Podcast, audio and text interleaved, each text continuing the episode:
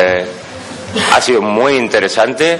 Yo creo que ya se han planteado eh, muchas de las preocupaciones que, que nos han traído aquí, eh, en las que vamos a seguir profundizando ahora desde los ponentes, desde la información que nos van a pasar de su actividad esta mesa de crítica especializada.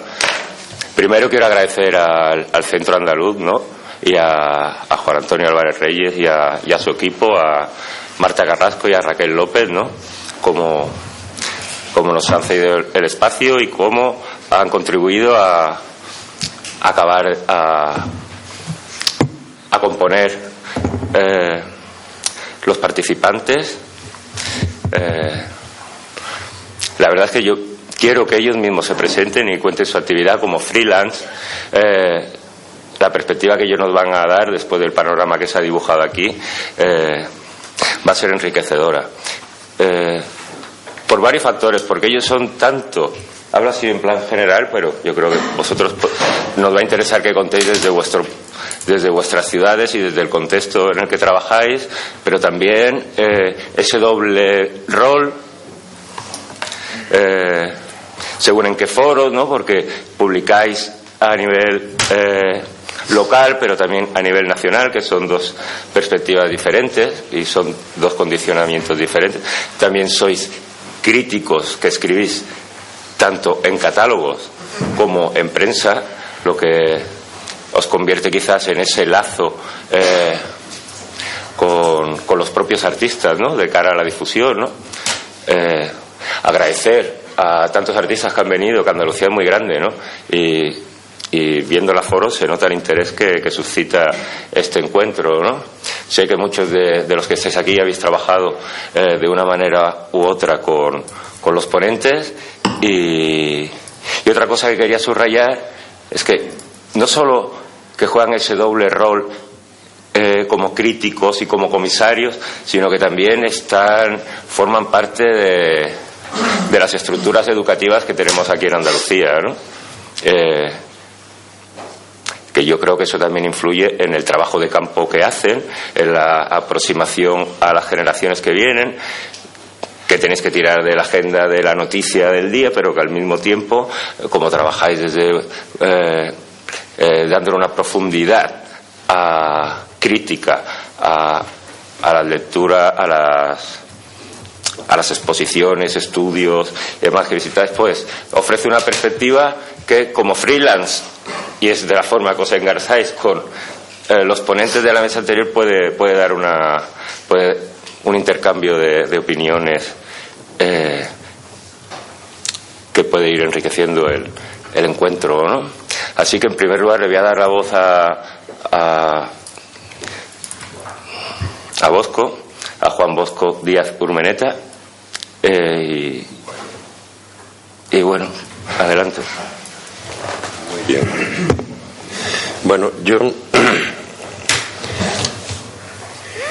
Aquí hay una porción de cosas que yo tengo ahí anotadas. Yo quería empezar mm, relativizando un poquito la, el papel de la crítica de arte. Porque me parece que, bueno, que como estamos un poquito de moda, me, da la impresión, a pesar de nuestras quejas, siempre nos estamos quejando. Pero hay que tener en cuenta dos cuestiones. En primer lugar, la crítica de arte, Juan Carlos ha dicho que bueno que escribimos en periódicos, que escribimos en catálogo, hacemos algunas veces hojas de sala, mm, montones de cosas, ¿no? Pero fíjense ustedes que mm, hay toda esa enorme producción de crítica de arte.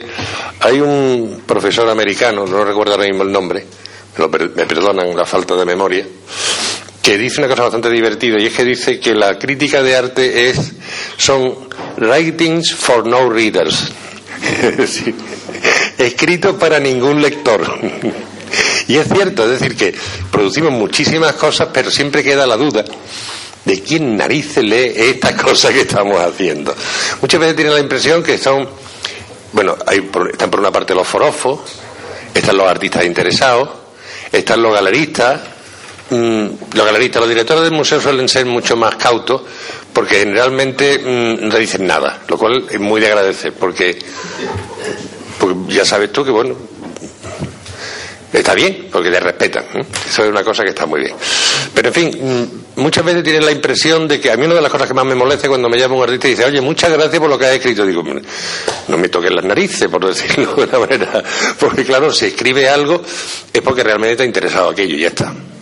En fin, eso por una parte. Y hay otra relativización también de la crítica de arte, y es que es, su precariedad. a mí me llama mucho la atención mm, algunos libros que se publican después de muchos años de las críticas que hizo fulanito de tal, ¿vale? Mm, lees muchas veces esas críticas y te dejas bastante frío. Por una razón muy sencilla, porque es que la crítica de arte hecha sobre todo en prensa, eh, vamos, sí, claro, en prensa fundamentalmente, son fundamentalmente ocasionales de ese momento. Y cuando, y, o la contextualiza, o si no es que no tiene ningún sentido que se publique después un libro, es que no tiene, no tiene ni pie ni cabeza. Son mm, piezas que están, que se quedan en los archivos del, de la publicación que sea, y bueno, que el tiempo las haga hablar si es que merece la pena que las haga hablar. Y ya está. Y ahí queda sumamente claro. Entonces, esa relativización por una parte. Después quería decir, bueno, cuatro cosas muy sencillas, a lo mejor si me alargo mucho me corta, Juan Carlos. Es decir, mm, para mí la crítica de arte mm, tiene como cuatro momentos que yo creo que son fundamentales. El, primero de ellos es la descripción. Es decir, mm, esto no quiere decir que una crítica de arte tenga que ir por este orden. Mm, pero yo creo que es fundamental que el lector sepa de qué va la cosa, sobre todo cuando se, parte de la base de que el lector generalmente mm, está, bueno, antes he dicho mal informado. Yo creo que además está pésimamente formado y después hablaré un poquito de, de esa formación del lector. Entonces, primero una descripción para que se vean exactamente en qué estamos eh. Después, otro tema que es muy importante es la contextualización de la obra. Y la contextualización tiene dos grandes riesgos. Hay que hacerla, hay que hacerla lo antes posible, lo, mejor posible. Pero tiene dos grandes riesgos. Uno es la etiqueta. Entonces, aparece de pronto alguien que hace una cosa más o menos eh, difícil de clasificar y la tentación enseguida es decir que es neodadá o surrealista. Vamos a dejarnos de etiquetas, ¿eh? de verdad. Vamos a ver exactamente dónde se, cómo se produce ese fenómeno y dónde se produce. Y después otro riesgo que es el riesgo contrario, que es el riesgo, digamos, por decirlo de una manera caricaturesca, moderno. A mí me llegó al alma el otro día, no voy a citar el medio, me llegó al alma el otro día que alguien comparara a los desnudos de Ingres con Lady Gaga. Eso la verdad es que me resultó una cosa fortísima, ¿eh? porque a mí me parece que no tiene nada que ver una cosa con la otra. si usted se quiere poner moderno, vale, a lo mejor lo hace en una columnita o en una cosa de ese tipo, pero en una información o en una crítica, hombre, eso no es de recibo. Entonces la contextualización, por eso hay que ser muy exigente, pero también respetar esos dos límites. Un tercer tema es la interpretación, es decir, la lectura. Y aquí también tenemos un problema, porque claro, ¿qué hacemos? ¿Decimos exactamente cuál es nuestra interpretación? ¿O procuramos que de alguna manera se impulse al espectador a hacer la suya? Ese es otro problema que es muy complicado. Yo, mm, ese tema es un tema que no lo tengo resuelto, la verdad. Porque muchas veces, pues, te esfuerzas en decir qué es lo que está plantea, qué es lo que se ha planteado ahí por el autor o por el comisario, y otras veces, pues, dices tú, bueno, mm, estoy eh, llevando a la gente con un dogalito para que y probablemente sea mucho más saludable el dejar las cosas abiertas. De modo mm, claro porque fíjense ustedes que aquí hay una distinción que yo muchas veces vamos yo me corrijo últimamente. Yo hace algunos años decía que la crítica de arte debía de formar público. Eso es mentira. La crítica de arte tiene que formar espectadores que es distinto. Porque si forma público estamos un poco en el problema que ha salido antes aquí de la, eh, del fútbol y el arte. Eso que eso es mercado, puro mercado. Entonces una de dos, vamos, si nos hacemos liberales, pues encantado. Entonces, pues usted, mientras más eh, visita haya en un museo, será mejor el museo. Pero uno todavía se pregunta por qué justo en el mismo sistema liberal se valoran las universidades por su calidad y los museos por su cantidad. Mire usted qué cosa tan curiosa. ¿eh? Entonces, preferible es hacer una apuesta por un arte de calidad que no por tener mientras más visita mejor. Hombre, los extremos siempre son odiosos, ¿verdad? Pero a lo mejor hay que plantear ese, ese tipo de tema y claro, la formación del espectador pues eh, supone también dejar vía libre a la propia imaginación del espectador. Y por último, una última cosa que, mm, bueno, la verdad es que un poco salió anoche en la conversación que, que tuvimos en la última charla de transformaciones. Mm, la exposición como la que tienen ustedes aquí ahora mismo, las cuatro, creo que las cuatro pueden funcionar así. Bueno, al menos tres de ellas. La exposición archivo o la exposición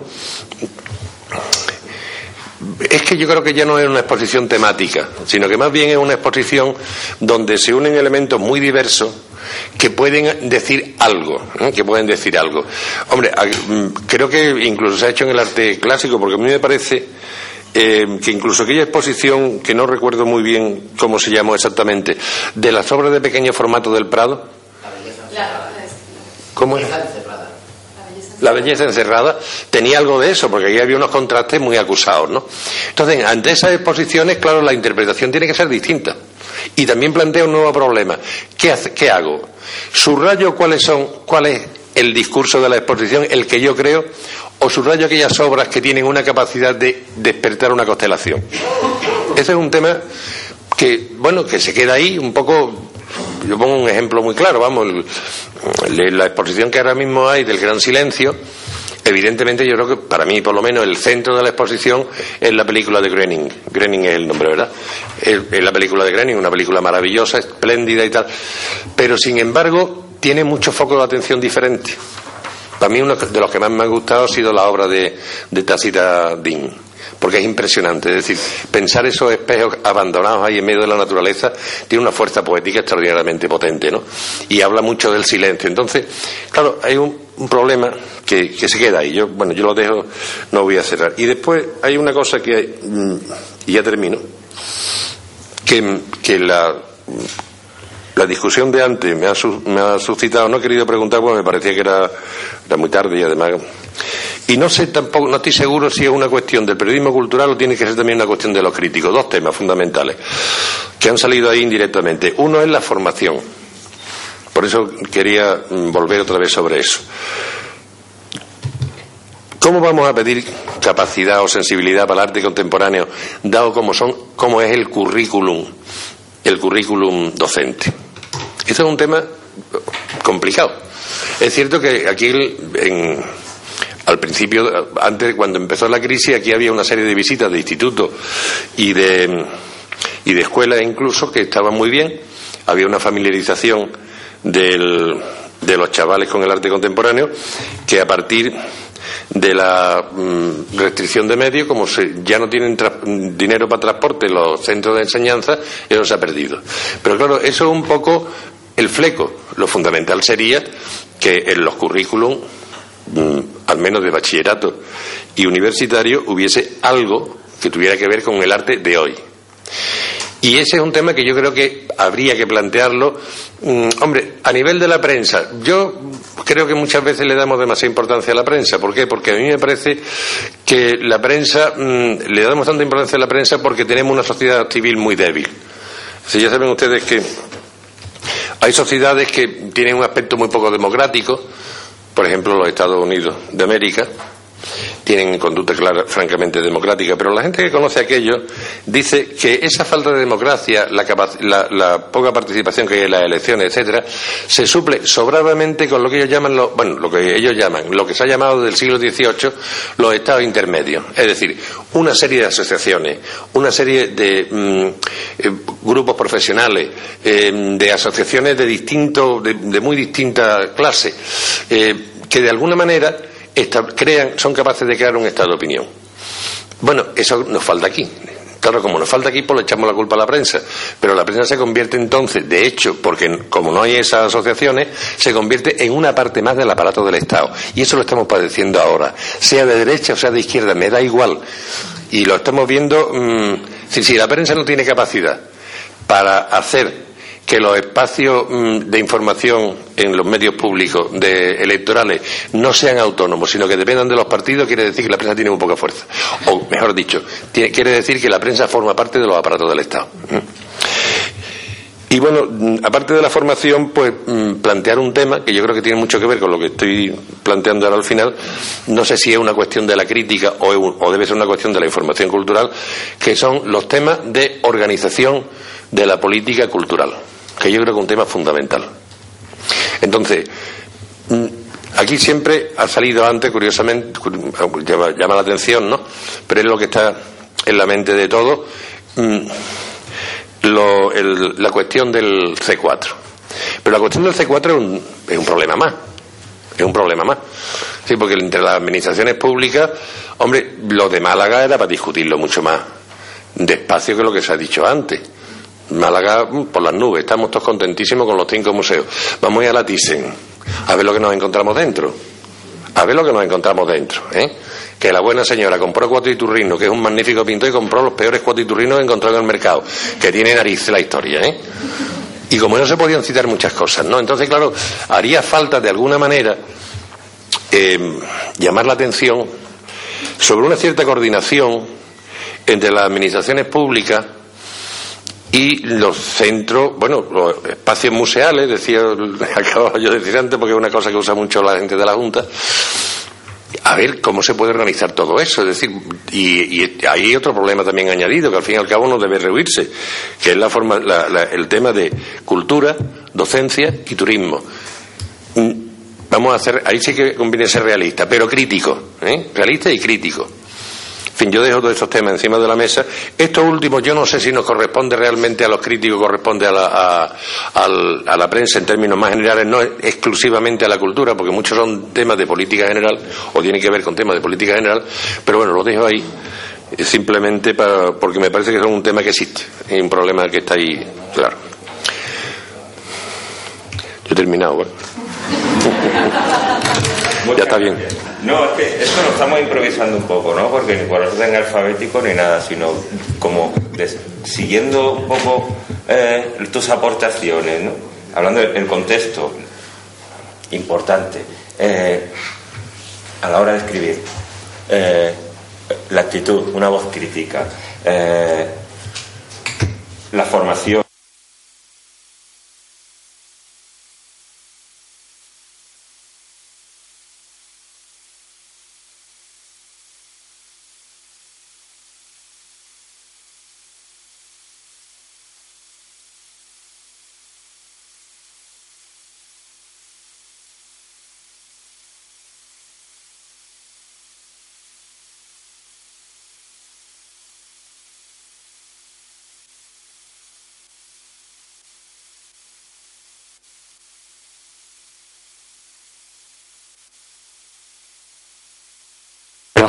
Y mm, os decía que en Málaga vivimos, eh, en mi opinión, un momento de auténtico desbordamiento, pero no solo en lo institucional, que creo que es una cuestión que muchas veces no, se atiende a ello. Eh, mi compañera en la mesa anterior, Lalia, eh, hablaba y daba una serie de cifras, ¿no? Y hablaba del fin de semana pasado. El fin de semana pasado, el viernes, se inauguraron en Málaga siete exposiciones, solo una institucional. Eh, mi periódico Sur sacó las cuatro primeras páginas de la eh, sección de cultura dedicado a artes visuales. Después venía mi página con dos críticas y las dos críticas mías estaban dedicadas pues a la Facultad de Bellas Artes, a una exposición de la primera exposición individual de Antonio Navarro y a un espacio autogestionado como Espacio Sin Fuegos. Es decir, eh, se habla de Thyssen, se habla de Russo, se habla de Pompidou, políticas que eh, pueden ser, pueden ser erráticas, pero muchas veces ese árbol no nos deja ver el bosque, ¿no? Y es que hay un movimiento ahora mismo que, que excede lo puramente institucional. Espacios autogestionados están frente a modelos como el SOJO, que está muy direccionado, redireccionado por, por lo institucional, hay espacios como Lagunillas en el que se están abriendo eh, talleres eh, de artistas. Y espacios expositivos donde se está dotando de una, eh, una programación cultural. veo por aquí algunos artistas que hace algunos años fueron a Málaga precisamente a visitar espacios en fuego y otros modelos como los interventores para intentar aplicar o, implementar esa idea que se había tenido en Málaga en Sevilla. Eh, es decir, vimos un desbordamiento. Pues por ejemplo Arturo Coma, si no recuerdo mal, estuvo por allí hace un, no sé, corrígeme, un año, un año y pico, un par de años, ¿verdad? Y no fueron al Thyssen, no fueron a, vamos, lo mismo fueron al Thyssen, lo mismo fueron al Picasso. Eh, fueron a todos, pero sobre todo fueron también a esa escena independiente, según tengo entendido. O sea, el desbordamiento no es solo en lo institucional, eso me gustaría dejarlo claro. Eh, para bueno y para malo, porque yo siempre me ha costado ya unas cuantas críticas, unos cuantos años, hacerle ver a los jóvenes artistas que un problema hoy en día para ellos, en Málaga en concreto, es la sobreexposición. Málaga está en Iciarte, el IAJ, está la Fundación Cruz Campo, está el Málaga Crea. Eh, o sea, hay artistas que pueden exponer seis y siete veces al año. Claro, le podemos pedir a un niño de 20, 25 años que cree obra distinta, que se embarque en producciones eh, ambiciosas para presentar y defender en cinco eh, citas expositivas me ha costado un tiempo y parece ser que ahora hay muchos artistas jóvenes que piensan que de suerte que se conserva tener sobreexposición al día de hoy es un, es un peligro, porque tú muchas veces estás en un jurado y estás viendo una obra que está en una exposición y te la están presentando por una exposición que se va a desarrollar un mes más tarde en la acera de enfrente. Pongo un ejemplo y eso es así, literal, ¿no? caso de Málaga Crea y Fundación Cruz Campo. Entonces, verdaderamente ese caso es así. Tú también eres partícipe de este cambio que ha dado Málaga. La Facultad de Bellas Artes, antes hablaba Charo Ramos, hablaba de cuando visteis los, los eh, dosieres de, de ASECAS, pues bueno, no sé si el 30 o 40% de los artistas seleccionados eran de la Facultad de Bellas Artes. Es decir, en Málaga se han dado una confluencia de factores que, rara vez se da. Eh, se abre una Facultad de Bellas Artes hace 12, 13 años, 10, no, no lo sé exactamente. Eh, una escuela de artes como el de San Telmo tiene nuevos bríos desde hace 6, 7 años. Eh, se crean espacios autogestionados. La parte negativa de todo esto, o quizás el, talón de Aquiles, evidentemente es las galerías. Y ahí es donde entra el gran problema, que es el mercado, que no hay mercado. Entonces las galerías es donde en Málaga, bueno, en Málaga yo creo que en todas partes, ¿no? Se han cerrado unas, han abierto otras, y ese es el talón de Aquiles. Es decir, el caso de Málaga es muy complejo, y si solo nos ceñimos al caso institucional, pues yo creo que eh, hacemos una especie de sinesdo, que ¿no? Eh, tomamos el todo por la parte, ¿no? No sé. Esa es mi opinión. En el caso de Málaga, ¿no? que, que ojo, mm, Málaga es muy criticable pero curiosamente el viernes pasado se inauguró la Sala Mena, que la Universidad Internacional de Andalucía decidió abrir un espacio expositivo cerrado en la ciudad, en un espacio histórico, para dotarlo de programación exclusivamente sobre la fotografía contemporánea. Y la primera exposición es de los fondos de la nueva colección Citoler. Málaga es muy criticable, pero todo el mundo parece que quiere estar en Málaga. Yo no lo defiendo, es una pregunta con lance. ¿Qué hay? ¿Qué, qué pasa en Málaga? Para que todo el mundo quiera estar. Es decir, la UNIA necesita tener allí una, una sede expositiva dedicada a fotografía. Podría tenerla en Córdoba, que es una ciudad que se ha dedicado últimamente, empezando por Citoler, que se ha dedicado a fotografía, con la Bienal de Fotografía. Es decir, que bueno, Málaga se critica, pero mm, todo el mundo quiere aparecer en Málaga. Y desde los medios, pues bueno, pues más o menos yo en mi labor, al fin y al cabo, deja ser una especie de reequilibrar. Hablaban los compañeros de la prensa cultural, pues que no pueden atender a todo. Evidentemente, a las cuatro páginas que os comento del, del sábado pasado, pues había siete inauguraciones y se atendieron a cinco, dos se quedaron fuera. Pues a lo mejor resulta que esas dos que se han quedado fuera, yo les puedo dedicar una columna, incluso cuatro columnas, porque si ven mis páginas muchas veces, yo trabajo dos formatos, a página completa y una página compuesta por una crítica de cuatro columnas y una, una columna compuesta por una sola columna. ¿no? Y a veces se da la circunstancia, si veis mis páginas, que los espacios institucionales pueden ocupar una columna, mientras que espacios autogestionados pueden ocupar cuatro columnas. Eso también pienso yo, que quizás me he salido un poquito de, por, por, la vía de tarifa, ¿no? Pero creo que eso también es un rol del crítico. Es decir, equilibrar una información que tiene que ser a lo mejor generalista, que debe atender a una serie de jerarquías, por decirlo de alguna manera, pero después puede llegar el crítico y cuando ve lo que propone lo institucional, lo alternativo, lo, lo galerístico, el mercado, ahí es el que tiene que decidir y dar el espacio a cada, a cada propuesta. No sé si me he extendido demasiado. No, muy bien, es muy, muy ilustrativo, ¿no? Y además muestra lo complicado que es muchas veces eh, pasar, eh, eh, suministrar información de carácter generalista sin perder ese ojo crítico que tenéis, que queréis señalar lo que realmente os parece a vosotros interesante. Veo que, que mm, le voy, a, dar a vos a Sema. Cuéntanos, cuéntanos cómo, cómo encajas tú tu actividad, porque yo creo que además tú nos puedes abrir hacia, hacia otro extremo. Yo sé que tú aparte de tu labor, después tienes un blog y, te, y puedes extenderte más debido al limitamiento de espacio que tienes. Ese es un territorio que tú también eh, eh, circulas, ¿no? Porque publicas tanto en papel como eh, en blog, que lo veremos en la siguiente sesión. Pues cuéntanos. Bueno, buenas tardes a todos. Gracias por su asistencia. Primero agradecer al Instituto de Arte Contemporáneo la, propuesta. Creo que es interesantísimo que, los medios de comunicación tengan su espacio también en, en, el arte contemporáneo para intentar potenciar la sinergia o los lugares comunes que encontramos. Agradecer especialmente a Elena Fernández Manrique, la organización, y a Juan Carlos Robles, que ha sido, digamos, el aglutinante de todos nosotros. Agradecer también a, al CAAC la recepción y, la disposición a la hora de la jornada.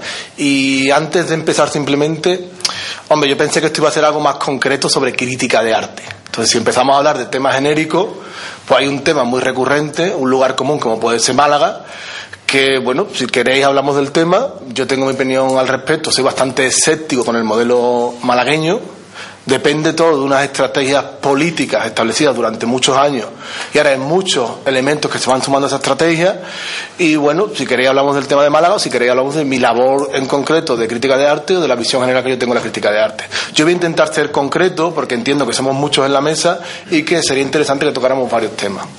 Lo primero que me gustaría aclarar y es importante también, es cómo la crítica de arte va apareciendo por distintas generaciones, ¿no? Por la mesa hay, digamos, críticos de mediana carrera, en ese caso está Iván, Juan, Frank y yo, podemos ser de la misma generación, hay gente de otra generación anterior, como es Bosco, y hay otra gente, incluso que ha estado en generaciones anteriores, como Moreno Galván, ¿no? Los años 50 y 60, ¿no? También hay otros críticos que no están aquí, que en los años 80 y 90 hicieron su labor, como Paco del Río en el grupo Lloví, o Ángel Luis Pérez Villén, que escribió para revistas tan importantes como Lápiz, ¿no? Entonces, en primero es importante reseñar que, que la crítica va tomando relevo y también los distintos críticos van teniendo sus perfiles en función de los tiempos.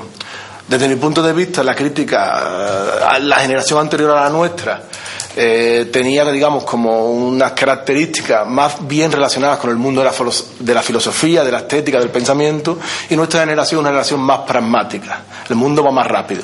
La generación que viene a continuación, y hay algunos que, que son incipientes, que empiezan a colaborar en algunos medios, también tienen otras dinámicas, ¿no? Eso por un lado. ¿Te parece en ese sentido que la figura de, del comisario está eh, tomando más relevancia que la del crítico? Primero, el crítico de arte me parece un término obsoleto me parece un término obsoleto y al mismo tiempo sobrevalorado. hoy en día cualquiera puede escribir en un medio, puede crear su propio blog y no por eso mismo va a ser crítico de arte, simplemente es un opinador. Entonces, el término en unos años veremos a ver cómo se calibra de nuevo, ¿no? Y después también hay que mirar con cierta distancia las opiniones que se establecen en un periódico convencional, que digamos que tiene ese contexto autoritario de ser un, de un medio tradicional que le da el peso del conocimiento, pero a lo mejor resulta que, el Granada hoy es, una, es un periódico con una tirada limitada y una página web tiene una, una repercusión mucho más trascendente. ¿Alguien me puede decir, por favor, y así rompemos un poco el encorsetamiento, qué tirada puede tener un periódico como, como el Granada hoy? Un periódico como el Granada hoy. O sea, ¿a alguno le gustaría escribir en el Granada hoy? Una tirada en torno a cuánto? No, no, yo, yo lo sé más o menos. Entonces puede tener una tirada en torno a 4.500, 5.000 ejemplares. De esos 5.000 ejemplares, o sea, los lunes sale una crítica, escribe normalmente Bernardo Palomo. ¿Cuánta gente puede leer esa crítica de esos 5.000 ejemplares que se publican? ¿Mil? Si tenemos suerte y le interesa. O sea, a lo mejor es más interesante entender que en la página web del cultural todos los días la visitan 25.000 personas. Entonces estamos sobrevalorando conceptos anteriores que tienen que ver con el periodismo tradicional, como el propio crítico de arte, y todavía tenemos muy en cuarentena conceptos nuevos o elementos o situaciones nuevas que están ocurriendo que tienen mucho más respuesta del público. para mí es más interesante casi mirar hacia adelante que mirar hacia atrás, ¿no? Entonces, en ese sentido, quizá a lo mejor es más interesante escribir una plataforma como presente continuo que mira hacia adelante o en una plataforma como As Operandi que intentar agarrarnos a lo anterior por la autoridad que puede dar el contexto y que te lean 300 personas. A lo mejor alguien que tenga 3.000 personas en Facebook lo siguen más y un público más específico que cualquiera que escriba una crítica en el, en el Málaga hoy, que tampoco tiene una, una tirada excesivamente dimensionada. Perdona, porque me suscitas una, una pregunta. Eh, igual en estos medios digitales tú no tienes que, eh, que ajustarte a la rigidez de, de, una publicación en prensa, ¿no? Tienes una limitación, eh, también puedes mm, eh, digamos que son otros condicionamientos. ¿Sientes que tienes más libertad en un espacio que en el otro? ¿Dónde te ves tú más cómodo? Es que, bueno, primero habría que también establecer unas líneas muy claras para que la gente entienda la labor que desempeña un crítico de arte. Un crítico de arte tiene que ser alguien muy dinámico, con mucha agilidad, mucha capacidad de adaptarse a las cosas que están ocurriendo. Las exposiciones tiene que saber cubrirlas en el tiempo adecuado, o sea, en el momento adecuado y en la extensión adecuada. Muchas veces ocurre que a, cualquiera de nosotros, o por lo menos me ocurre a mí, nos puede interesar eh, proyectos determinados, exposiciones determinadas, y a veces las fechas o las pautas del propio suplemento o del propio periódico son las que te marcan los tiempos de la exposición. Si hay una exposición que tiene muy poco, muy poco tiempo, yo en el cultural presento la propuesta un lunes para el viernes, para que salga la semana siguiente, es decir, mínimo 15 días de antelación. Si cualquier cosa se retrasa, ya son veintitantos días de antelación. Entonces, mínimo tenemos que tener un margen amplio. Entonces, posicionar una galería que tenga un mes, mes y medio, es muy difícil que la cubra. Después, eh, también está... Mm, ¿Quieres lanzar una última idea antes de pasar la hoja, Iván? Más que nada porque estoy mirando aquí el reloj para después equilibrar y que, y que podáis entrar en conversación entre los cuatro. Vale, no sé, bueno, también me gustaría que, se tuviera en cuenta la publicidad. O sea, aquí hay que tener unas medidas deontológicas, unos valores éticos muy claros, porque, hombre, que te saquen. ¿Cuánto puede costar un anuncio a una página completa en el ABC Cultural? Estamos hablando de Málaga. En Málaga se gastó hace dos semanas en dos suplementos culturales de relevancia, el ABC Cultural y el Babelia, se gastó una página completa de publicidad anunciando sus exposiciones. ¿Cuánto cuestan esas páginas? ¿Alguien puede tener una idea? Depende de la tirada del periódico. en el Babelia. El coste de la publicidad. Fantástico. el Babelia puede tener una tirada aproximada en torno a 200.000 ejemplares. El ABC Cultural está un poco menos. ¿Cuánto puede costar una página todo color en esos suplementos? ¿Alguien tiene alguna idea? Bueno, no, bueno, bueno, bueno, no estoy hablando de la difusión, estoy diciendo el coste. El coste sería aproximadamente unos 20.000 euros. Bueno, el coste son 20 millones. Después tú ya entras en negociaciones y demás. Bueno. Ojalá. Para los medios. Para los suplementos. Bueno, ¿cuánto sería? El... Salir. La tabla de precio está eh, pública, creo que son 5.000 euros en la página. Vamos a ver. Vamos a ver. Precisamente todas las referencias que yo he tomado, coño, me tenía que haber tenido el PowerPoint. Porque hace poco di una charla sobre crítica de arte y pusimos todas las tarifas actualizadas de todos los medios. Bueno, se negocia, pero la tarifa publicada en la página web de cada medio está en torno a 20.000 euros. También en la página web de pisos pone que son eh, y lo, 2 millones de euros y lo venden De todas maneras, lo que, lo que me da igual que sean 10.000 o que sean 15.000. Entonces, es importante entender que en el cultural, que es el medio con el que yo colaboro, es que realmente mm, los grandes patrocinadores, BBVA, Banco Santander, Telefónica, también cubren todas sus exposiciones. También hay que ver esas líneas hasta dónde se establecen. También hay que ver la figura del comisario, también está desbordada, la figura del crítico de arte está desbordada y llega también al comisariado. Ahí me parece que es un terreno muy espinoso y muy conflictivo. Desde mi punto de vista, el crítico de arte no debería comisariar nada. Bueno. Vale. Vamos a, vamos a completar la mesa. Por favor, Iván de la Torre. Eh, doctor en Historia del Arte, crítico, este, eh, ah, sí, ahora, volvemos, ¿no? Lo que quiero acabar, acabar. Iván, cuéntanos, ubícate en, este, en este complejo entramado. Vamos a ver. ¿Sí? ¿Se oye? Sí. Bueno.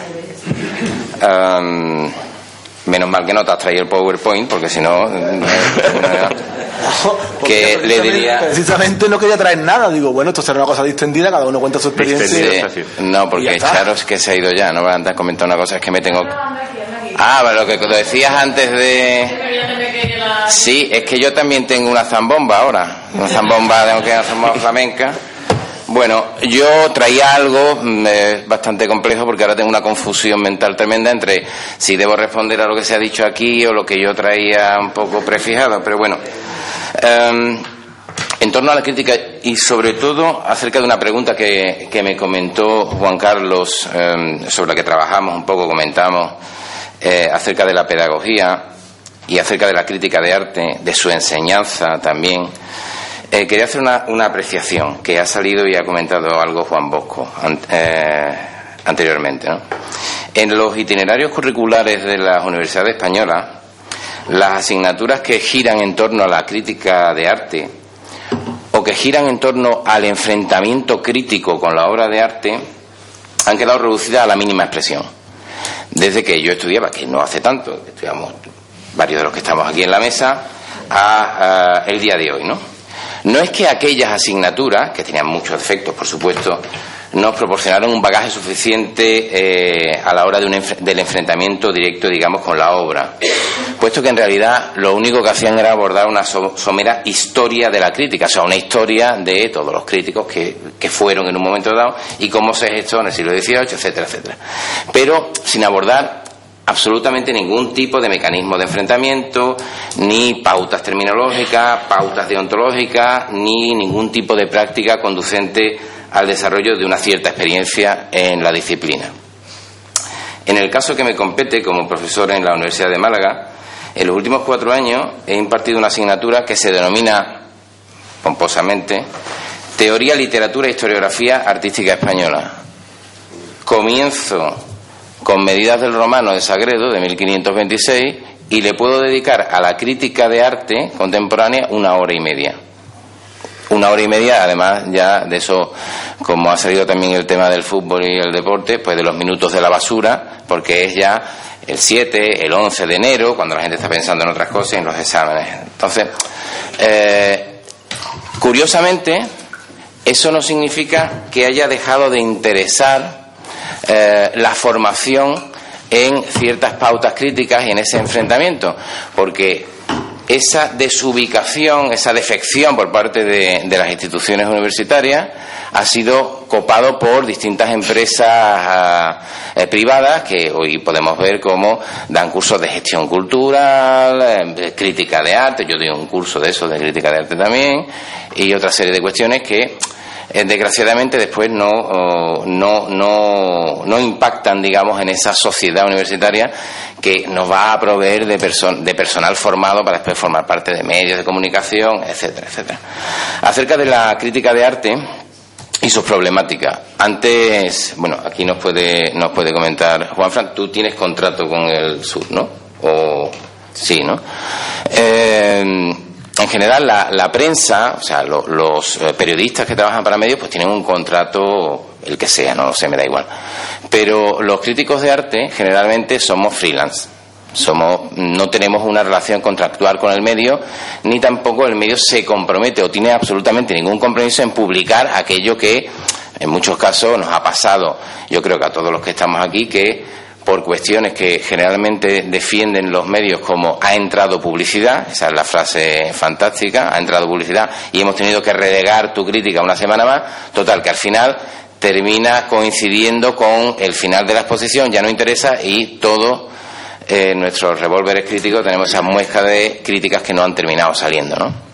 El blog está muy bien tener un medio para poder publicarlas o darle una cierta difusión. Acerca de, eso, diría también que todos los que estamos aquí, o la mayor parte de los que estamos aquí, como en cuanto a nuestra labor crítica, no es ni puede ser ni va a ser la primera eh, nuestro medio de vida. Nos dedicamos a otras cosas, a la docencia, eh, habrá otros que se dediquen a, a otras cuestiones, pero esto no sé si tiene que ver con un cierto diletantismo o tiene que ver con, eh, bueno, pues hacerlo lo que ha salido, ¿no? Amor al arte bueno, pues lo hacemos en realidad mm, con pasión porque esto no va absolutamente para vivir. Eh, sobre lo que se ha comentado acerca del arte, ¿no?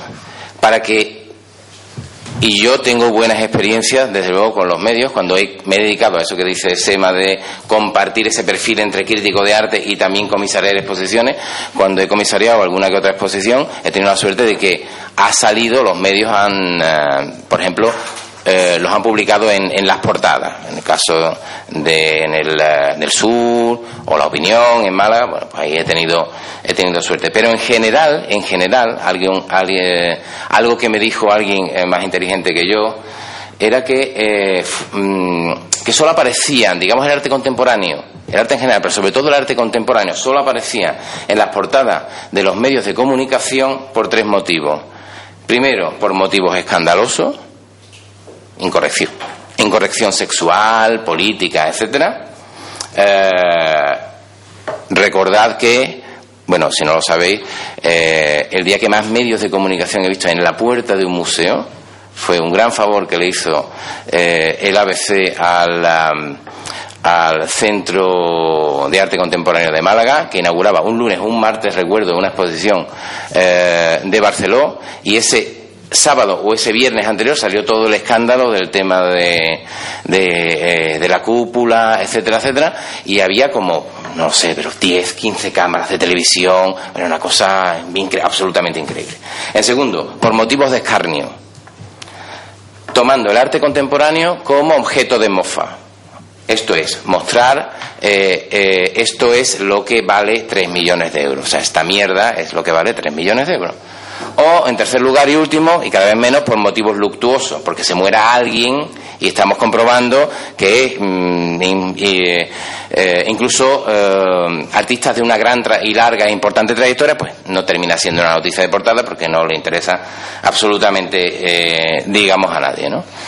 Y, y, bueno, eso quería yo un poco centrar ahí. Sobre lo que han dicho mis compañeros, una, una pincelada rápida, ¿no? Para, para un poco abrir después el debate, ¿no? Eh, es verdad que habría que plantearse, lo, ha dicho Sema, lo ha dicho Juan Bosco, eh, ¿a quién le importa la crítica, no? Bueno, es una buena pregunta, ¿no? ¿A quién le importamos? Pero yo creo que eso es extensible, ¿no? ¿A quién le importa lo que hacen los artistas contemporáneos? ¿A quién? Acaba de decir Sema también 25.000, 5.000, vale. Pero ¿cuántos son los visitantes de exposición? Y es más, una cosa es la cantidad y otra es la calidad. Juan Bosco ha hablado de que se evalúan los museos por la cantidad y las universidades por la calidad. Bueno, si rascamos un poquito, esas calidades de las universidades españolas están fundamentadas en la cantidad, en la cantidad de que uno publica, en la cantidad, por cierto, si no lo sabéis, en el reparto de los, de los dineros para que luego los alumnos puedan ir a hacer eh, visitas a este museo, como yo me traje hace unos años a mis alumnos de Málaga, pues ese reparto a los distintos departamentos van en función de los aprobados, o sea, aprobado general en chino, más dinero, aprobado, mm, aprobado esto, pues menos dinero, pues exactamente. Y luego, en cuanto a la cantidad, sí, eh, este museo recibe muchos, muchos, muchos visitantes, pero ¿cuál es la calidad de esos visitantes? Porque el Señor de la Puerta es así y a todo el que entra, ¿eh? Si uno entra dos veces también. Si entro yo con mi niña nos cuenta dos.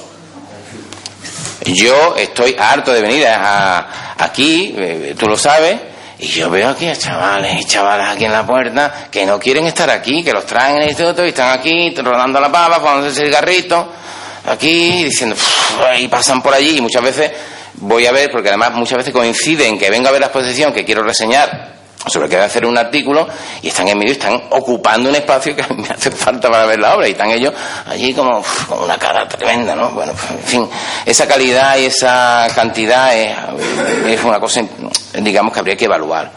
Eh, y sobre lo de Málaga, que es como el gran tema, ¿no? Yo eh, me, me parece muy bien. Tengo las dos, yo vivo aquí en Sevilla, soy eh, de Sevilla, doctor por la Universidad de Sevilla, que es lo que le digo a mis alumnos de Málaga para que el primer día me pongan dos velas negras, ¿no? Ya sabes, el pique de tal, y trabajo parte de la semana en, eh, en Málaga. Entonces, bueno, pues tengo esa doble visión y yo espero que ojalá se encauce y sea productivo y no asistamos como los 80 aquí en Sevilla después a una resaca que también la hubo. Hubo una generación de la resaca. Yo no sé si eso va a pasar, si ese impulso una vez que... Em, digamos las instituciones públicas pues no se reorienten sus intereses em, que además ya se está viendo porque los intereses quizás van menos hacia la cultura incluso en Málaga eh, eh, ha habido noticias acerca de que la nueva reorientación tiene que ser hacia un turismo de compras, por ejemplo, hacia un turismo especializado, donde la cultura ya no es el foco principal. Entonces, bueno, yo creo que eso es un tema de debate que, como ha dicho Juan Fran, tiene muchísimos perfiles y a veces hacemos lecturas demasiado simplistas, demasiado simplistas. Y bueno, yo es lo que tenía que decir eh, así a modo resumido. Yo la verdad es que preferiría no hablar más de Málaga. A no ser que, a no ser que me lo pidáis, pues entro al trago fácilmente. No, eh, yo apuesto más por la idea de SEMA de, de Iván de hablar sobre nuestra propia profesión, ¿no? sobre nuestros propios límites, preguntarnos hacia dónde vamos. ¿no? Eh, yo, tenía así como un comodín de preguntaros a los cuatro cómo se ha afectado la crisis. Eh, en cuanto a vuestra gestión diaria, eh, si condiciona vuestra labor, pero bueno, seguro que, que, Yo quería comentar algo porque, vamos, porque se han planteado algunas algunas opiniones que a lo mejor no yo no he sido lo suficientemente claro, pero muy rápida.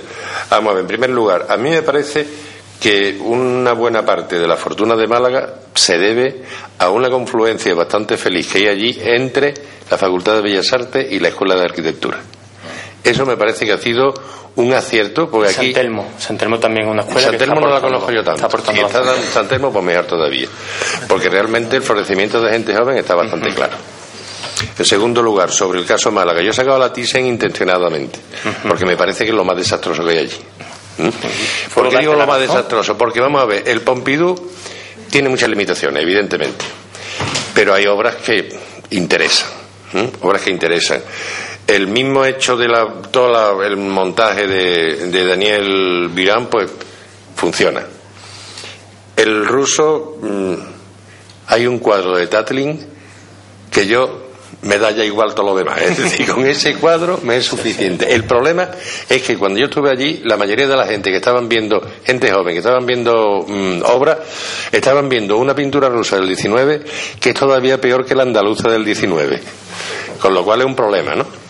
Pero bueno, mm, por eso he planteado antes que el, tema enseñanza, turismo, cultura merecía la pena plantearlo. Pero que no haga una crítica al modelo Málaga, sino que de momento mm, lo planteo. Y una última cosa, si me antes de terminar. Cuando hablo de la calidad de la, de la universidad, mm, Iván, yo me refiero a, a, esos baremos internacionales que te dicen que si esa universidad funciona o no funciona. Ahí lo que se pide es calidad. Claro, porque ya sabemos que aprobados que nos falten, evidentemente. Yo simplemente, hay dos aspectos en lo que tú dices, ¿no? La valoración de eh, pues ese impulso políticamente y después ya nos metemos con las obras de arte y hablamos de discurso, discurso museográfico. Creo que son dos puntos que, son distintos y muchas veces es eh, una de las tareas que tenemos que resolver los críticos. Es decir, ¿hasta dónde llegamos? ¿Nos quedamos solo en la historia del arte o eh, ampliamos el foco y nos metemos a hablar directamente de política y de números? A veces a mí, eh, particularmente, dice, deberías hablar de las fechorías de tal, debería... Claro, y yo a lo mejor me lo dice pues un galerista y digo, pues a lo mejor también tengo que hablar de que los galeristas no le pagan a los artistas o que los artistas venden en sus estudios. O sea, la figura del crítico eh, se tiene muchas veces que autolimitar, porque eh, si nos convertimos en, no sé si en sensores, ¿no? en sensores bueno no si, si verás si habitualmente se hacen tantas críticas negativas como positivas yo soy de esa opinión pero si entras en unos términos políticos de cifra de gestión eh, ¿por qué lo haces con uno y no con otros? ¿no? Es decir, si alguien te exige que seas así, pues con, con una institución también debes ser así, pues a lo mejor con otras eh, con eh, salas, con galerías, con artistas, contigo mismo, ¿no? Al fin y al cabo. Entonces, son dos aspectos lo que tú comentabas, creo yo, ¿no? Por un lado, el factor político, institucional, eh, como, bueno, como gestión, y por otro lado, como tú decías, pues, evidentemente vas al ruso y ahí parte de, la colección, pues que es muy, muy mala y así, vamos, así lo escribí yo, coincido contigo plenamente. Hay un exceso de costumbrismo del siglo XIX y, una visión fugaz de las vanguardias y de todo lo posterior. Por ejemplo, no hay conceptual moscovita, que creo que es algo fundamental. De todas formas hay una cuestión, mm, Francisco, una cuestión simplemente. Y una, una cosa es la institución, el dinero público, otra cosa es el dinero privado. Yo el galerista, verás tú, eh, es una cuestión de la asociación eh, de artistas andaluces, es una cuestión que es sindical, si, la- si el galerista no le paga al, al artista. Pero la gestión de dinero público yo creo que eso no tiene que interesar. Eso es sagrado, eso es sagrado. O sea que claro, tú estás en medio. El, el crítico, yo siempre digo que el crítico, aunque se me diga que estamos sobrevalorados, yo al menos recibo que el crítico siempre es el, bueno, el que recibe lo mejor de todo el mundo, porque el director te quiere agradar. El, el comisario te quiere agradar, el artista te quiere agradar. Nadie te pone mala cara, nadie te da mala- malas razones. Pero- Pero conoces las historias de todo. Entonces, claro, a veces estás en un sitio y sabes de lo que hay detrás muchas veces. Eh, cruzas ese umbral en una crítica. Esa es, una, una cuestión que yo quizás proyecto nuestras propias autolimitaciones que alguien puede entenderla como censuras, amiguismo, bueno, autocensura, evidentemente, ese tipo de cosas, ¿no? Eh, sacando eh, esa derivada de, de tu intervención. Bueno, de Málaga hago una pequeña postilla, cerramos el tema, vosotros recuperáis. Solo simplemente el, eh, el mundo arte contemporáneo, bueno, es una cuestión de tejido y en Málaga la galería más significativa, la más importante, en estos tiempos de, de efervescencia y reclamo, ha decaído, ha cerrado Alfredo Viña, era la galería más importante. Entonces, a rebufo de todo lo que está ocurriendo en Málaga, ha aparecido espacio, algunos independientes, los interventores, Espacio Cienfuegos, etcétera, etcétera.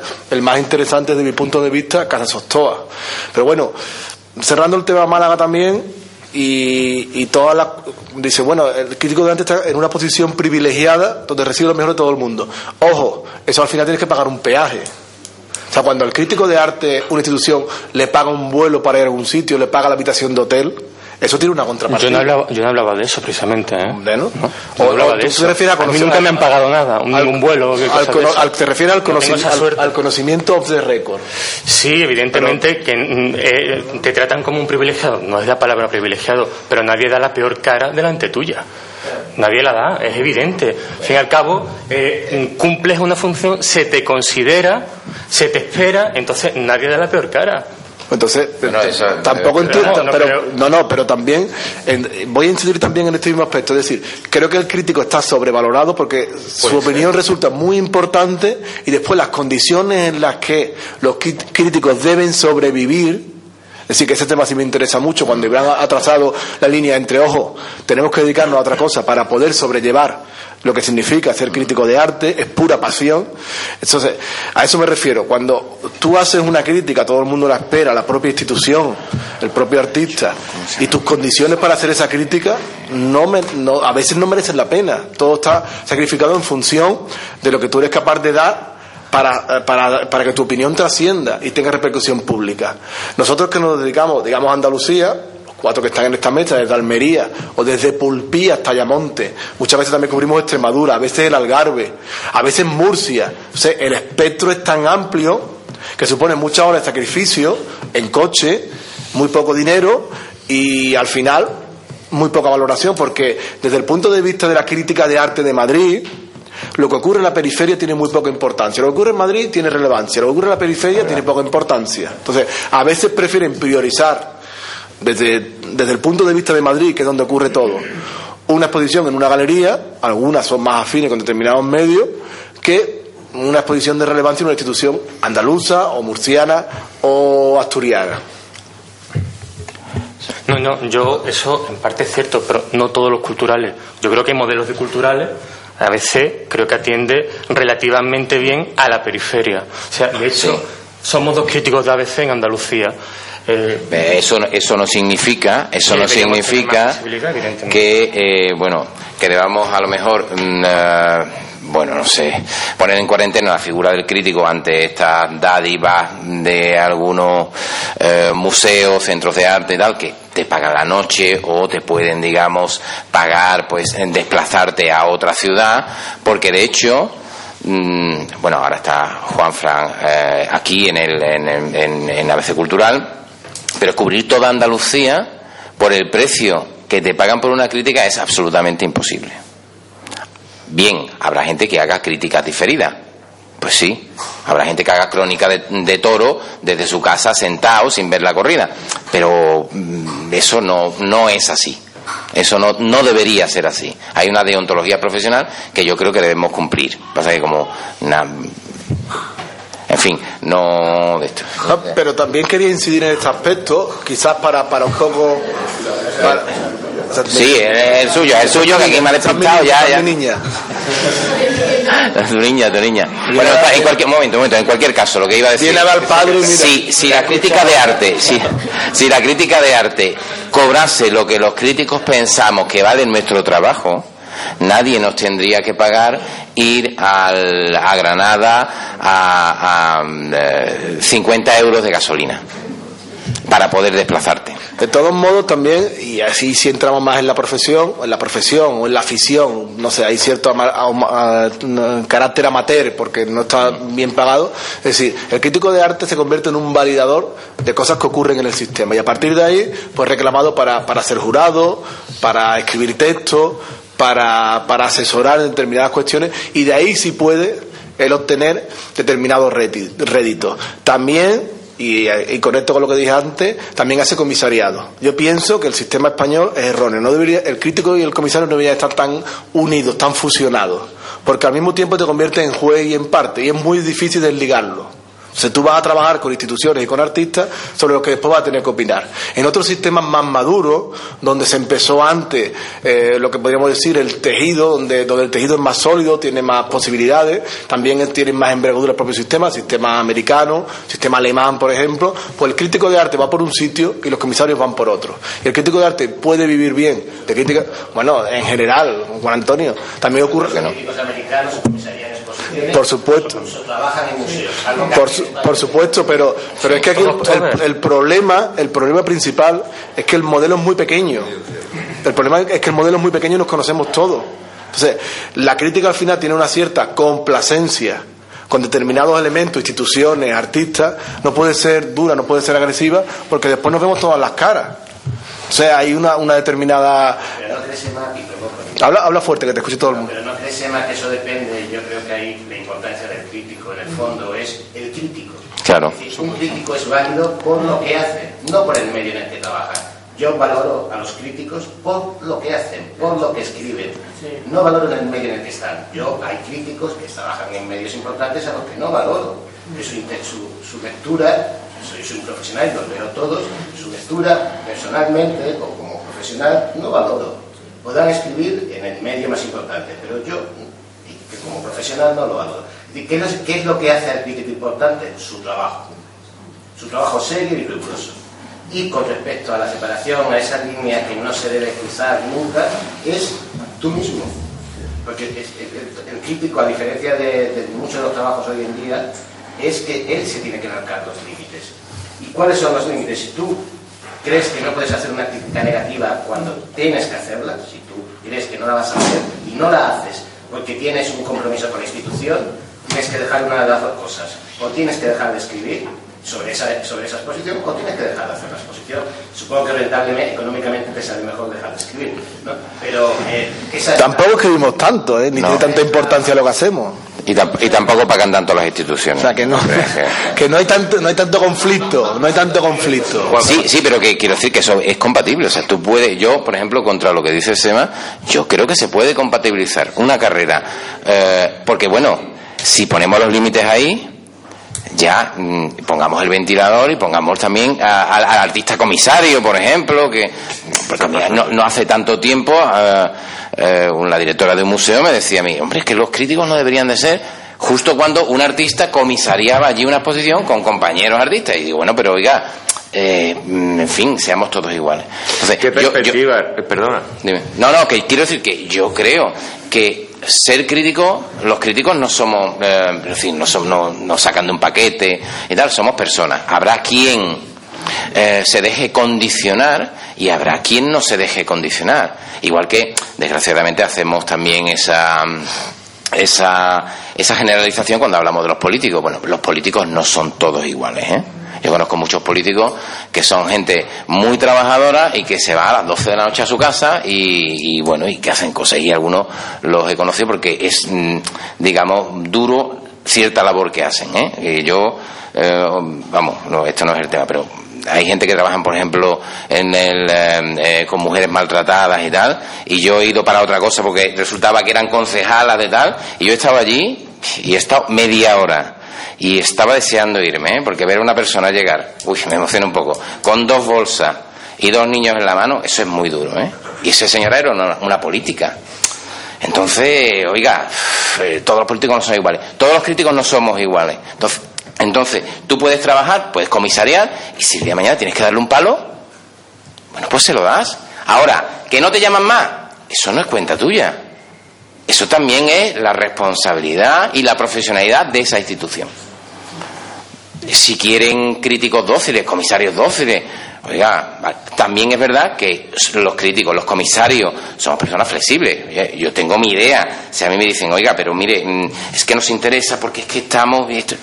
Veamos cómo lo podemos meter, digamos, en el proyecto. Eso no es ningún desdoro para un trabajo profesional. O sea, nosotros tenemos oídos, podemos hablar, podemos mm, conversar. En fin, hablo de la labor eh, curatorial, ¿no? Entonces, yo creo que de alguna manera se pueden, digamos, con una cierta deontología, separando ambos campos, hombre, no hacer una crítica positiva de tu propia exposición que has comisariado, eso sería lo último. No sé si alguien lo ha hecho alguna vez, pero bueno, seguro que hay alguien por ahí. Yo, perdona, que querías, querías aportar algo, ¿verdad, Juan? Yo quería comentar una cosa muy rápida, hombre. Mm, decir simplemente que, ah, vamos, yo no estoy de acuerdo con que el crítico no deba ser comisario. Me recuerda una discusión antigua, muy universitaria, muy académica, según la cual eh, no se deben valorar académicamente los textos de, los textos de catálogo. Eso decía un colega famoso. ¿Por qué? Porque si tú aceptas el, eh, si tú estás escribiendo un catálogo no vas a hablar mal del artista, lo cual es una chorrada. ¿Por qué? Primero, porque si a ti no te interesa el, el, artista no va a escribir o el artista no va a escribir el texto del catálogo, está más claro que el agua. Y, y en segundo lugar, porque un poco lo que ha dicho Juan Antonio, depende cómo esté escrito eso y qué valoración se le puede hacer, claro. Entonces, con el comisariado y el crítico yo creo que pasa lo mismo. A mí me parece que el crítico tiene una suerte importante, a pesar de, mm, la existencia más o menos compleja que pueden tener, porque tienen los viajes que tú has dicho y tal, es, cierto, pero también tiene una recompensa, un valor añadido, y es que te entera de montones de cosas. Tiene un pedazo de información que si lo reflexionas, joder, bendices a tu alma. Entonces, eso está muy bien. Y, el, con el comisariado que tiene, que, ¿cuál es la ventaja? Yo creo que el crítico debe estar en como mm, es decir, mm, limitado, digamos, o limitando, mejor dicho, no limitado por, sino limitando con la teoría del arte y el comisariado. Porque por una parte la teoría del arte mm, te hace que salgas un poco, digamos, del prosaísmo artístico de cada día y ver nuevas ideas. Y por otra parte, por el comisariado te dice mm, cómo puede funcionar una exposición, qué problemas vas a tener, que, en fin, puede hacer también aquella exposición que tú nunca has hecho como crítico y desearías hacer. En fin, que ahí hay montones de posibilidades. Vamos, yo ahora mismo me estoy acordando de la exposición que comisarió la, comisión, la exposición tuya, Concha, en, en, el, en León, que comisarió Alicia que yo era una maravilla. Pero además, claro, ¿qué es, lo que había en esa exposición sobre todo? Mm, podría haber mucho trabajo, pero había sobre todo mucha sedimentación. Es decir, alguien que ha seguido tu obra durante mucho tiempo y entonces, claro, y que habla mucho contigo y claro, aquello sale de una manera que posiblemente alguien que no sea un crítico no sé hasta qué punto lo podría hacer. ¿eh? Yo apunto en esa idea de que yo creo que sí, el crítico, el crítico puede ser muy buen comisario porque precisamente, eh, digamos, tiene una agilidad y una profundización muchas veces en, las obras a lo largo del tiempo de los distintos artistas que permiten ese conocimiento y después que normalmente cuando plantean un comisariado es que les interesa, les interesa el artista y el profundizar en ello. Eh, es verdad que el, yo creo que los límites que hablaba serán deontológicos de ética, de ética, para distinguir una cosa y otra. Pero, pero a mí me parece que no, no tiene por qué haber esas pero también los artistas tenemos que tener una ética, en fin, todo, todos los que trabajamos en el mundo del arte, la ética, si la abandona es mal asunto. Pero, perdón, yo que, he lanzado la cuestión y ya la cerramos también, yo digo, debería separarse la labor curatorial de la labor crítica, pero claro, en el sistema en el que estamos, en el que yo también participo, es imposible. Entonces yo también me dedico a hacer exposiciones o a plantear proyectos expositivos. Igual que debería estar separada las cuestiones publicitarias de los contenidos del suplemento de cultura donde eh, donde esa, esa esa digamos institución se anuncia debería claro pero tiene también su influencia no seamos tampoco ingenuos no es un mundo inocuo si miramos determinadas publicidades, pues, pues rápidamente pues, podemos hacer relaciones en función de determinados contenidos, ¿no? Para cerrar el tema, Juan Carlos preguntaba por, por la crítica y la crisis. Bueno, yo en particular y casi casi que los compañeros también de mediana carrera somos hablando de la crisis somos, somos críticos somos críticos de la crisis. Es que yo no yo no, no casi no toqué el modelo anterior. Entonces yo creo que eso por un lado es bueno porque hace que se desbroce mucho y que los que permanezcan los que pervivan sea gente que, que resultan útiles y de calidad tanto para el lector como para la institución. ¿no? Entonces, quizás cuando hay eh, mucha abundancia en todos los sentidos, pues emergen eh, determinados personajes que, que, dicen que se dedican a la crítica y a lo mejor hacen otra cosa, ¿no? También me gustaría subrayar, remarcar mucho, la palabra crítico de arte es muy rimbombante. Es una palabra de mucho peso desde mi punto de vista. Yo no me consideré crítico de arte hasta que no llevaba ya mucho tiempo escribiendo. De hecho, cuando al principio me llamaban para jurado, para jurado yo hacía el esfuerzo de marcar periodista cultural. Entonces, hasta que yo no tuve más trayectoria, que mis textos fueron más leídos, que yo consideré que de verdad podría ser crítico de arte, me pareció una cosa tan seria que hasta por lo menos siete, ocho años después de empezar a escribir, no empecé a firmar como crítico de arte y a remarcar como crítico de arte. Incluso hoy me cuesta también eh, señalarme como crítico de arte. Es decir, creo que es una labor muy dura, muy difícil, de mucho contraste, de invertir eh, mucho conocimiento, mucho conocimiento de la realidad, no solo de los libros. ¿eh? Hay, que ver, hay que ver muchas exposiciones, hay que estar con los artistas, hay que estar con los museos. Entonces, yo empecé a escribir en, el Correo de Andalucía en el año 2003, prácticamente hasta el año 2008 que ya empecé a colaborar con el Cultural, que yo tenía más enjundia, no empecé a denominarme crítico de arte. Lo digo también porque ahora resulta muy fácil que cualquiera escriba en un medio de una repercusión limitada, en un blog o en una revista local y firme como crítico de arte. Ojo, porque eso se puede volver en contra vuestra. O sea, eh, Reggie Pérez crítica y comisaria, una, una generación que viene. Has levantado la mano, ¿qué querías decir, por favor? Bueno, yo en primer lugar eh, quiero defender que se utilice el término crítico de arte y además que ese término tenga detrás un fundamento y es que esa persona esté dispuesta continuamente a estar en contacto con el mundo del arte contemporáneo y continuamente a estar aprendiendo y, evolucionando en su conocimiento y en su, y en su práctica. Y en relación con esa evolución, eh, yo puedo hablar de mi experiencia personal, pero creo que a todas las personas que estáis ahí sentadas, que básicamente los cuatro habéis sido profesores míos de manera directa o indirectamente, eh, dentro de esa evolución, el tema de la labor curatorial es casi natural que ocurra. Yo no empecé haciendo comisariado, empecé escribiendo crítica de arte pero resulta natural que cuando conoces a artistas, que cuando conoces a otros críticos, instituciones, gente que trabaja en instituciones, te involucres en, temas curatoriales. Es más, me parece tan natural y tan necesario para el crítico que yo estoy totalmente en contra de que se divida totalmente eh, la práctica de crítica de la práctica curatoria. Voy a poner un ejemplo muy claro que además atañe a, a Juan Carlos. Eh, cuando yo comisarié eh, Tiempos Canarias en, en, la Galería Mecánica, en la que participó Juan Carlos, yo me aproximé a la obra de Juan Carlos de una manera totalmente diferente a la que me podría haber aproximado quedando a tomar un café eh, con él para escribir una crítica de arte para tal medio o cualquier otro. Eh, el hecho de sacar la obra de Juan Carlos de un envoltorio, tenerla cerca, que él te, explique cuándo hizo esta fotografía, son cosas que, que, por desgracia, el crítico de arte no tiene tan cercanamente, un poco lo que decía Juan cuando hablaba de te enteras de muchísimas cosas. Eh, es que incluso eh, la experiencia táctil con la obra de Juan Carlos a mí ya me decía algo. Entonces pienso que es fundamental para el crítico tener esa experiencia como actor cultural, como amigo del artista. Y, eso no significa que cuando yo vaya a escribir una crítica de Juan Carlos de la exposición que ha hecho en tal o cual sitio, vaya a ser totalmente complaciente con él, porque entiendo que Juan Carlos es una persona inteligente y entiendo que él me considera a mí también una persona inteligente que no va a decir cosas complacientes cuando no corresponde. Yo pienso que me eliges a mí como a cualquier... yo, voy a, yo, voy a, hablar un poco en nombre de todos los artistas. A los artistas también nos interesa mucho lo táctil y lo próximo.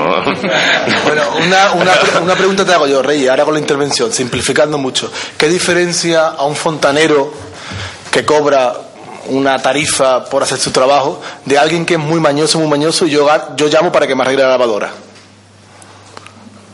Que también puede hacer la misma función que hacía el fontanero. Hablamos de economía. ¿Qué diferencia alguien que puede arreglar una lavadora, puede arreglarme los grifos de mi casa de un Yo no, no estoy entrando, no estoy entrando en eso, sino qué diferencia a un fontanero que se dedica a, arreglar eh, las tuberías de una casa o una lavadora o el termo de la casa. De, un amigo mío que es muy bonito, yo lo he llamado para arreglarlo. Pues que tiene una, contra, una contraprestación profesional por ejercer su trabajo. Entonces, yo también los comisariados que son de amigos, uy, te un favor, hay que tener ciertos recelos también. Hay que tener ciertos recelos también. Entonces, tú serás comisario, comisario o puede utilizar la palabra con peso cuando a nivel profesional te requieran por ello. Antes será otra cosa que tiene muy buena intención, que seguramente acaba siendo comisariado. Seguramente eh, acabes entrando porque es el camino donde empieza todo el mundo. Pero tenemos que tener cuidado de desligar la labore eh, amateur de las profesionales, porque si tú te quieres dedicar al comisariado profesional y quieres que te paguen, primero lo que tienes que hacer es reivindicar que los comisarios cobren. Si al final estamos saturando el sistema de comisariados gratuitos o de críticas de arte gratuitas, los que nos dedicamos profesionalmente, profesionalmente a esto decimos, coño, van a decir a instituciones que el comisariado en vez de por 3.000 euros hace por 1.000. Es que estás hablando de comisariados de comisariados y esos comisariados son más bien relaciones que se establecen y oportunidades que se le dan a alguien y hay que tener cuidado porque esas relaciones o comisarios que se establecen sirven como plataforma para alcanzar otros comisariados. Pero no son exactamente lo mismo. Concha, ¿qué querías aportar? Yo quería decir una cosa muy breve es que siempre se está haciendo una dicotomía entre, en la crítica entre si es laudatoria punto o crítica propiamente dicha. Yo, creo, yo veo la, la, función de la crítica de arte desde otro punto de vista y es más bien la analítica. Analítica. Es, analítica y eso te permite. Pero ¿qué pasa? Que es que en el mundo del arte, digamos que todos somos complementarios. El artista hace la obra y reflexiona sobre el arte desde la obra y en relación con los, los otros artistas desde dentro de la obra. El crítico, digamos que, que em, em, analiza y, no, primero, el periodista cultural ¿eh? simplemente describe la obra, punto, ¿eh? periodísticamente. El crítico da otro paso, que es el, el, analítico. El analítico, pero no, no desde el punto de vista de, la teoría del arte. La teoría del arte es otra cosa. Es más, como decía Juan Bosco, algo que ya mm, contemplas todo desde, desde, digamos, un punto en que relacionas en cuanto a movimientos, en cuanto a otro tipo de cosas. El historiador, pues por ahí está con, con, el, con el teórico, pero para mí más profundo, eh, digamos, el, teórico. Pero no, no, yo creo que tenemos que salirnos de esa dicotomía. Simplemente lo del masaje, yo es que la verdad que tampoco veo yo tantas críticas así. Más bien a veces son descriptivas o a veces meramente informativas. También. Incluso Concha. Pero a mí las que me interesan de los buenos críticos son las analíticas. Por eso evidentemente puede ser comisario, porque claro que sí, si se dedican a analizar las obras. Yo creo que Casi que ya llegamos al final. Tú, iba a decir algo acerca de, lo del fontanero, que me ha hecho mucha gracia, que me ha gustado. No, quiero decir, el hecho de tú ser un profesional no te lo da el hecho de que tú entregues una factura con IVA o sin IVA, o si. o. Eh, eh, ¿Cómo lo diría? Vamos a ver, un comisario hay, eh, hay muchísima gente, y en eso estoy de acuerdo con Sema, que se autotitula crítico de arte. O artista que también. O artista y no hace crítica. Hay artistas que no hacen obras de arte, hacen productos artísticos y, y, ya está. Y hay montones de eh, eh, exposiciones que no son proyectos curatoriales, son exposiciones. O sea, una exposición no es ir a una institución que tiene colección y tiene cuatro obras de un solo artista y, coger esas cuatro y decir, hago una exposición de tal. Eso es, no es, eso es hacer así y caen cuatro cosas y las pongo ahí. Eso no es un. No vamos a hablar aquí de comisariar, eso no es comisariar.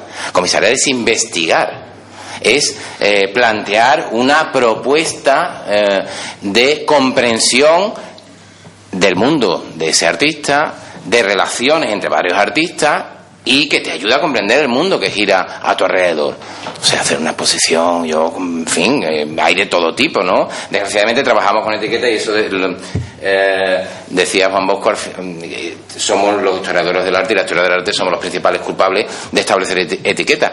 Pero simplemente creo yo, en mi humilde opinión, ha sido porque el arte y su historia es algo tan complejo que resulta muchísimo más fácil comprenderlo si haces compartimentos, particiones, eh, eh, eh, cajones estancos, donde puedes decir, este señor es postmoderno, este señor es fo. Ah, mira, el fobista, pero es que vive hasta los años 60, pero es el fobista, y luego no avanza nada, nada, y muere ahí, y trabaja esos 10 años, y lo que haga después o antes, eso no interesa porque es más fácil comprender y, desplegar, digamos, una historia así.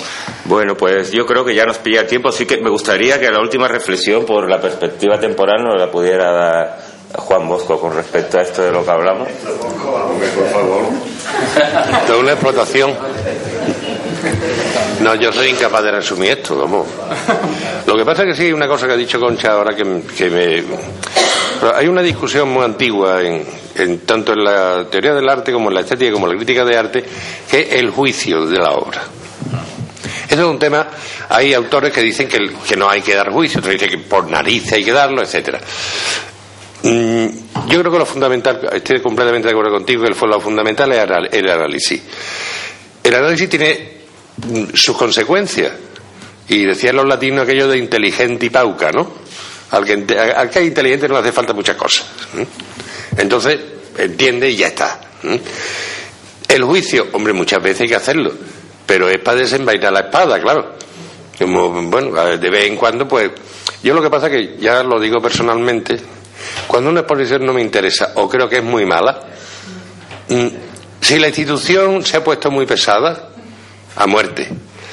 Mm, si no, me cayó la boca. Si es alguien joven, prefiero subrayar los aspectos positivos que puede tener y decir por dónde puede tirar. Entonces, en cada caso, pues tira de una manera distinta, porque claro, lo que tú no puedes hacer es ejercer de, censor, como decía yo antes, no en el sentido de establecer una censura, sino de decir esto es bueno y esto es malo. Porque muchas veces, a lo mejor, alguien joven hace una cosa que no tiene mayor interés, pero, pero le ves un que puede tener por venir. Yo no digo que sea un aroma de nada, sino que simplemente que puede tener por venir. Pues preferible insistir en eso y, y no ser especialmente duro. ¿Alguna pregunta?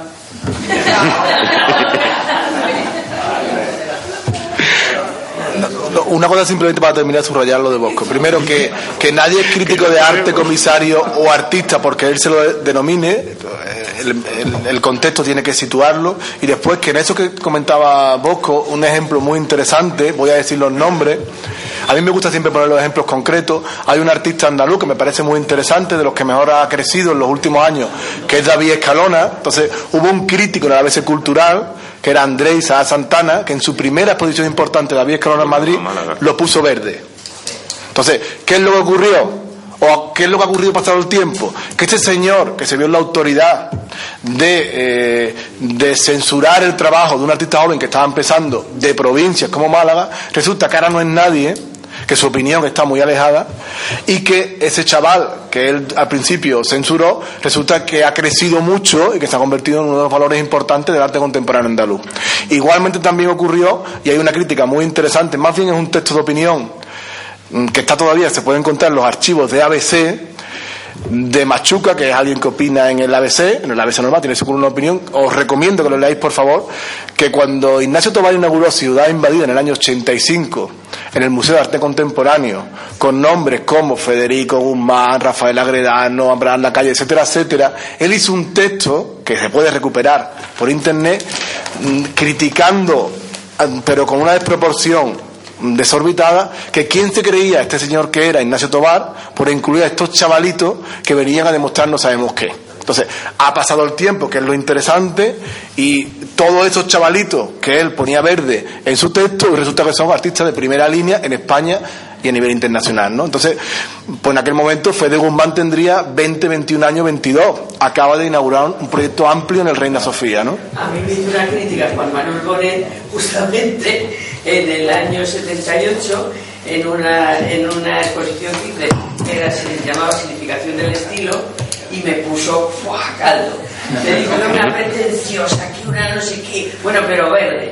Claro, la, la, yo, la venganza mía fue hacer una obra dedicada a la crítica esa de arte, eh, que era muy extensa, y del cual resumía la Pero claro, son Esa, ese artículo de Machuga, que está muy bien que dice, eh, es verdad que tiene... Es muy, es muy sobrado pero dejó, ha dejado como una frase ahí muy que es que decía algo así, si no recuerdo, que los modernos en Sevilla cabían dentro de un 600, ¿no?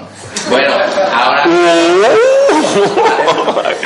y, no era y no fue por tuyo, ¿no? Es más, es más, él decía de Ignacio Tobar, que era el coordinador de exposiciones, el baranda del museo, ¿eh? O sea, el baranda del museo. Entonces era como una, con una suficiencia escribir de alguien que visto el tiempo, tanto Ignacio como los artistas que él apadrinó han hecho carrera, ¿no? Bueno, pues muchas gracias. Nos vemos a las 5 aquí de nuevo.